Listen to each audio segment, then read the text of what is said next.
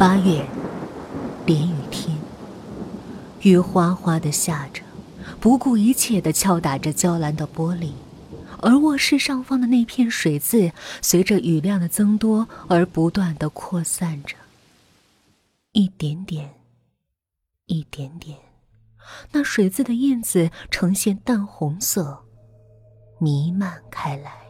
在某一个傍晚，娇兰突然发现那片水渍炫成了一张鬼脸，一个淡红发紫的鬼脸，看上去很抽象，但是狰狞可怖。只要娇兰躺在床上，都会看到那片天花板上的鬼脸。更可怕的是，雨大的时候，房顶上漏下的水会落进娇兰的盆子里。那些水依旧是红色的，浓浓的血腥气充斥着整个房间。娇兰不敢去看那些盆子，因为盆子里的水会让她联想到自己的房顶。如果在下着雨的晚上，你家的房顶上浮着一个女鬼，你看不见她，可是你知道，她披着长发，身上流淌着不尽的血，而且这些血会顺着天花板的缝隙渗进你的屋子里，滴滴答答，昼夜不息，你会不会害怕？终于。娇兰忍不住了，她想在这个夜晚真真切切的看一看自己的房顶。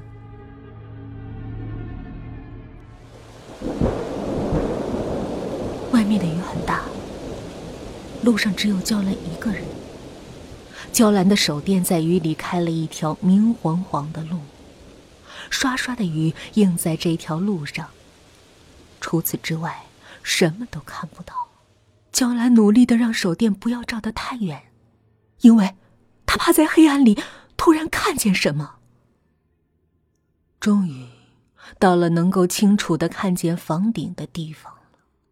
娇兰缓缓的举起手电，光束猛地照向房顶，光太弱，不能看得很清楚，可是娇兰依旧可以注意到那个黑影。那是一个人的形状。看曲线，更像是一个女人。此刻，她正伏在娇兰的房顶上，黑黑的影子一动不动。娇兰努力的把手电晃了几下，微弱的光让她看清了那个女人的发丝，像夜一样黑。原来，房顶上真的有鬼！娇兰向后退了一步，一脚踏进了水坑，她尖叫起来，转身就跑。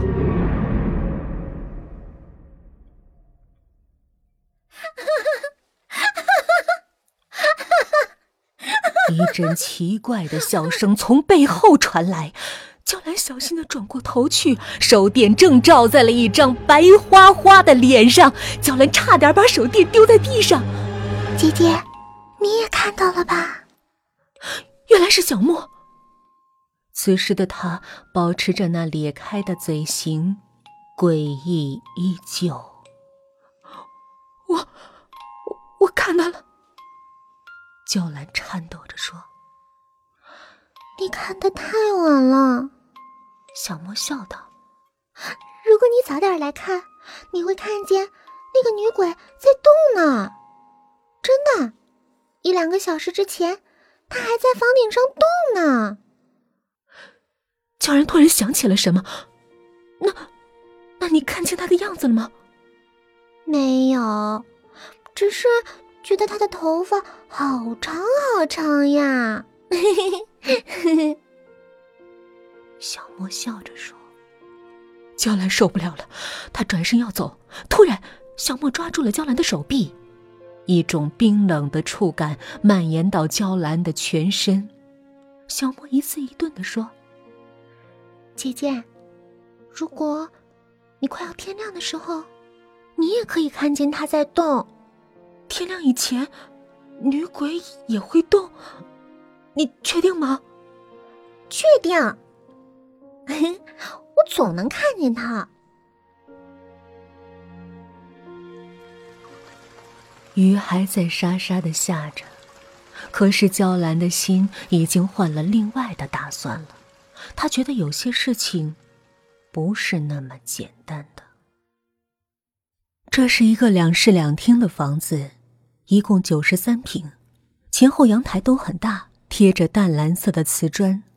在这样的房间里，想要藏件东西，并不是件容易的事情。如果想要藏得好，最老套也是最保险的地方，应当是墙壁。所以，娇兰蹲下身体，顺着墙壁，一点点的敲击。在许多的电影里，人们往往把重要的东西都藏在墙壁之中，比如宝贝，比如尸体。这样的墙壁在敲击之后会发出声响，空洞的声响。娇兰学着电影里的样子，一点点的敲击着。从白天到黄昏。可是这里的墙壁都非常的坚硬而结实，根本没有任何异样。娇兰失望的叹了口气。其实，娇兰之所以要住进这间房子，不仅仅是因为便宜，而是因为一样东西。这一切都是有缘故的。杜诗妮的确是一个很放荡的女人。她出卖身体去换取自己想要的物质生活，在日复一日的纠缠里，他已经厌倦了。于是，他想找一个真正有实力的男人，捞一笔钱，然后离开。杜诗妮终于找到了这样的一个男人。他叫谭居豪，五十二岁，是一个香港著名的古董商。他不计代价的讨好杜诗妮，甚至还送给杜诗妮一件非常贵重的礼物。那是他与妻子定情时的青玉胭脂扣。杜诗妮得到这件物品之后，就想离开谭俊豪。他向谭俊豪提出这个要求，谭俊豪大发雷霆。此后，谭俊豪再也没有找过杜诗妮，而杜诗妮就是在这段日子里死了。杜诗妮死去之后，那青玉胭脂扣下落不明，最大的可能就是。他还在这间屋子里。娇兰颓然的坐在地上，她再也想不到什么地方能够藏好这青玉胭脂扣了。眼看着天色渐渐暗下来，沥沥的雨轻轻的拍打着黄昏的灯光。娇兰决定先搞定另外一件事儿。这个晚上，雨格外的大。娇兰顺着管道向上爬，好几次险些摔下去。终于，他来到了房顶。一道闪电突然劈过，他看到了，在他的房顶上浮着一个女鬼。她的身体很瘦长，但是姿态僵硬，像是死去了很久的干尸。乌黑的头发铺天盖地的蒙住了她的脸。娇兰用手电照过去，看到了那已经失去光泽的发丝。突然，一阵强风吹过，女鬼脸上的发丝全被吹了起来，一张惨白的脸呈现了出来。那张脸像纸一样白，没有血色，也没有表情，甚至没有肌肉的感觉，像是纸扎的人偶。在她的脸上睁着两只空洞的大眼睛，乌黑的颜色深不见底，眼睛底下没有鼻孔。一张猩红的嘴巴明晰可见，娇兰尖叫了一声，差点从房顶上摔下去。娇兰用了好长时间，才让自己平静下来，然后，她弯下了腰，向着女鬼靠近。